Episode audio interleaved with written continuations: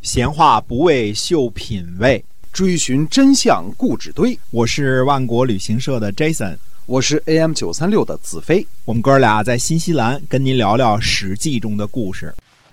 各位亲爱的听友们，大家好！您现在收听的是我们每天呃更新播出的《史记》中的故事。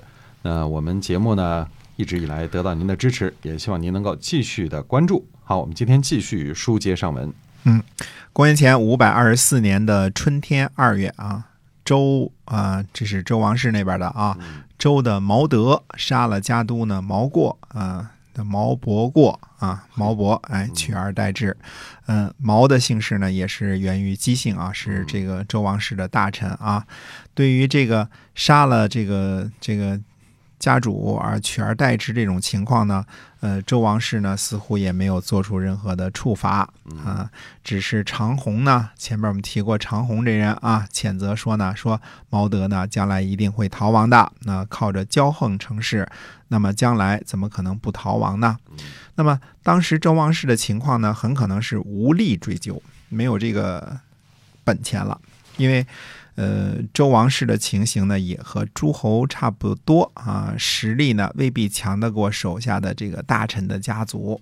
那么，嗯，这个比如说这个鲁国的叔孙豹啊，死后呢，家族内部也是杀来杀去的啊，就他们自己家里这个杀来杀去的。那么，呃，鲁昭公呢也没做出任何表示。呃，那鲁昭公根本就没有这个能力嘛，处理这个三大家族之一的事情，没有这个能力啊。那么。前边呢，我们跟大家说过啊，春秋时期的大夫呢，实质上呢，相当于一个小型的诸侯国啊，这个家啊，所谓的家啊，那么呃，带有封地家臣，封地上的家臣呢，都是只效忠于家督的，而不必效忠于国君。呃，一旦做了家督呢，实际上就成了这块封地上这个家的呃君了。啊，这个名义上呢，做国君大夫的这个家督呢，同时又是自己封地上的大猫啊，哎，对，然后如果哎他说了算，哎，如果能够靠着强凶霸道杀了家督，取而代之呢，呃，不但自己在家的这个范围内呢可以大权独揽，欲取欲夺，还能够把这个位子呢传给自己的子孙啊，所以这个是靠武力抢夺的。那么。呃，我们就趁这个机会呢，把这个呃，趁着毛博这个机会啊，这个呃，说说这个，说说这个弑君上位这块事儿啊，这个怎么回事儿？呃，春秋的礼法呢是绝对反对弑君夺位的。啊，大家呢都靠着谋杀上台，那岂不是天下大乱了，是吧？嗯，那整天杀来杀去了。所以按照道理来说呢，无论是邻国的国君，还是自己邦国的大臣，呃，按照礼法的要求呢，都可以把同姓的这个弑君篡位的这个这个国君呐干掉，因为他不合周礼，对吧？哎，所以魏国的这个周须，呃，篡位上台的时候呢，石阙就可以借助陈国之手与呃。灭除，对吧？另立新君啊！当然，呃，同时大义灭亲的杀了自己的儿子石厚啊，这个是石阙的道德高尚的地方。但是呢，嗯，说明大臣呢是可以把这个呃弑弑君篡位的这个人呢杀掉的。呃，如果这个呃这个天王要干预啊，这个邻居不答应，呃，霸主要讨伐呢，这都会给这个仕途弑君的这个。呃，因为要要他伐，或者是天王要干预嘛，或者邻居也不答应嘛，对吧？呃，会给这个试图有这个想法想弑君的这个篡位的这个贵族呢，很大的一个震慑的力量啊，呃，让他们呢，呃，不敢逾越周礼啊。这个这就是为什么说呢，呃，把人的恶行写进史书这件事呢，对于活着的人呢，还是嗯有很大的震慑力量的，因为呃。人过留名嘛，对吧？呃，这个别小看这个春秋的这个大义啊，就是要把这些个乱臣贼子呢写在书上，让后人呢作乱的时候或者办坏事的时候呢，呃，心里提心吊胆一下。你说那有人不在乎这个没脸没皮啊？这个活着都没脸，死了也没 皮啊？呃，那其实。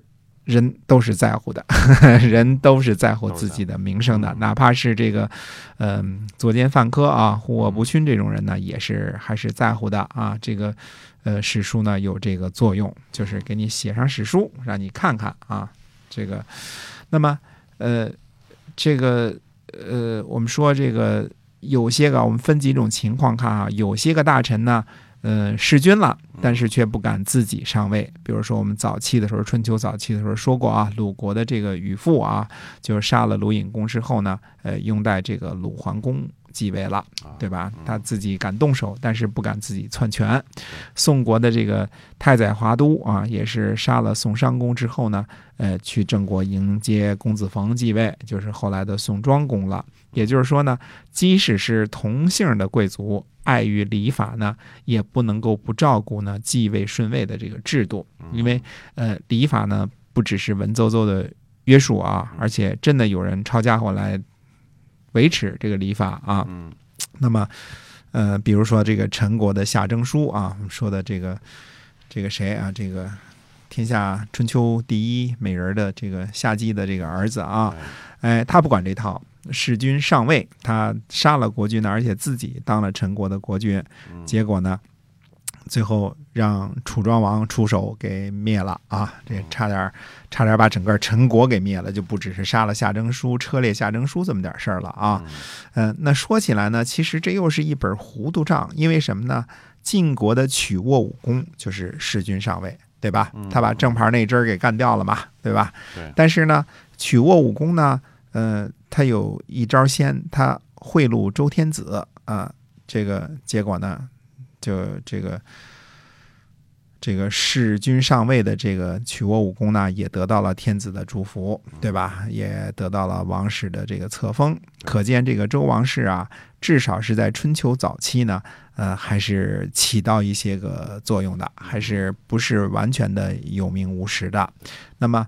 呃，邻居们都听说啊，周王室都承认了，咱也不用带着兵去管邻居家的闲事儿了，对吧？嗯，还得，呃，担着这个得罪周王室的这罪过，那算了吧，啊，算了，哎，反正你们这个山西的事儿我们不管了，对吧？不去管了。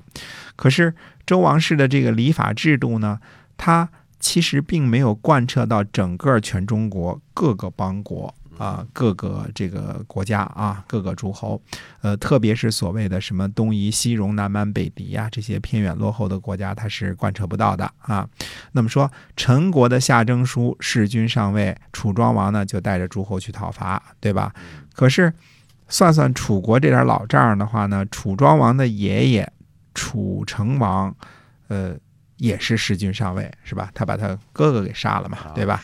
哎，那么。他的老爸呢，楚穆王是杀了楚成王这个做国君的，对吧？连连个熊掌都不给吃的那主啊！哎，他自个儿的孙子呢，楚灵王呢，也是弑君上位，嗯，把兄弟给杀了嘛，兄弟的侄子也杀了，对吧？楚国的传统，哎，楚国也是一堆弑君上位。说这个时候呢，所有楚国这个所有的弑君的时候啊，邻居连吭声的也没有，那一个吭声的都没有，呃。这一来呢，是因为楚国本来就是蛮夷嘛，对吧？你本来就是这个这个野蛮嘛，南蛮子嘛，对吧？哎，呃，谁敢？那那二来是因为什么呢？哪个邻居也不敢管楚国的事儿。楚国太横了，太横了啊！太厉害了，谁谁管他呀？他他楚国不来讨伐，咱就烧着高香吧，是吧？哎，踏踏实实哎。那么齐桓公的几个儿子呢，几乎都是上演了这个。呃，杀侄子这个自己篡逆的这个戏码啊，就是他他五个吧，几个几乎其中好像四个都是这个把继位的侄子给杀了，自个儿上台啊，侄子杀了自个儿上台，侄子杀了自个儿上台，那几乎成了这个齐国早期的这个魔咒了。他们家就是这这路德行啊，齐桓公好几个儿子都是干这干这事儿的啊。那么除了宋襄公。啊，宋襄公这样的人真的是带兵讨伐，那其他的国家也都是假装没看见。啊，这个，所以我们说宋襄公这个人是个仁人呢，啊，还要把他封成这个霸主之一呢。嗯，他这人的这个道德水平还是挺高的啊，挺高尚的。那么其实说白了，背后还是什么？还是实力在说话，对吧？哎，对这个弑君篡位呢，看是谁。如果是陈国呢，大家一块儿起着哄就去管管，对吧？没事还管管人。哎，就是。但如果是楚国跟齐国呢，那就假装这个呃，怎么说呢？这个选选择性失失忆啊，没看见，没看见，没听见啊。其实这就好比邻居家打孩子呢，嗯这邻居都会来劝劝啊。嗯在新西兰这儿，说不定还有人帮忙报警啊，说打孩子了、虐待孩子了。但是如果邻居家是黑社会，满身刺青，骑个那个哈雷啊，啊，嗯，估计谁也不敢管，也不劝，也不敢报警，对是吧？呃，赶紧想想，赶紧搬家吧，是正经哈、躲远点得了。躲远点，哎。所以这个周天王身边的这个毛伯呢，被同族的毛德给杀了嗯。毛德呢自立为这个周伯啊、周天王呢也是一言不发，嗯哎。那么鲁国呢杀来杀去呢，其他大臣也不管，而且呢季氏呢还从旁边这个煽阴风点鬼火，对吧？他恨不得这个。虽然没有明明明火执仗的帮忙这个篡逆，但是也是这个这个，也是反正 挖了不少坑啊。呃，他想趁机呢就把叔孙家给搞垮了就算了，对吧？亏得呢我们这个叔孙弱呢虽然是个庶子继位，但是真正的有本事啊，懂周礼、尊周礼啊，才把这个叔孙家呢在鲁国呢挽救了过来。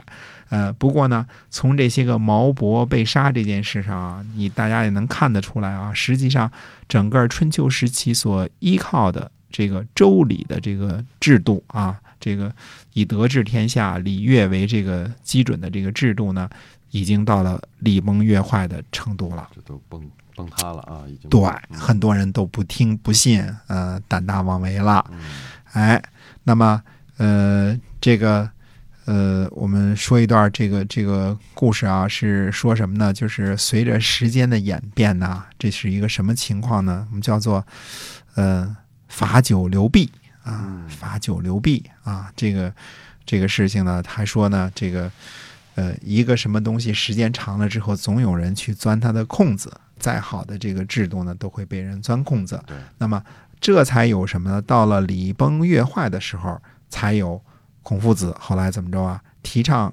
仁，对吧？嗯，这个仁呢，呃，这实际上是把这个周礼制度呢给继承下来，以一种呢，呃，更加不那么繁复，不那么呃，以前那个周礼太复杂了，对吧？呃，以不那么繁复的方式呢，呃，教育人民，呃，这个继承一下呢这个周礼的这个精髓啊，这么这么个意思。呃，礼崩乐坏了嘛，就有人出来管事儿了。那孔夫子就是出来管事儿的人。呃，当然，这个当时管事儿的人也多了，什么什么老子啊，什么孙子啊，这些都出来管事儿啊。这个大贤们，哎，慢慢有时间我们再看看这些个呃当时的大贤们是怎么管事儿的。有时间再说啊。嗯这个呃，今天我们这个这个关于这个弑君上位这个事儿呢，就先跟大家说到这儿。看一些个实例，看看春秋时期的礼崩乐坏是怎么慢慢的形成的。嗯，没错啊。那么这个我们的故事呢会越来越精彩，希望您能够持续的关注。今天我们就跟您聊到这儿，下期再会。再会。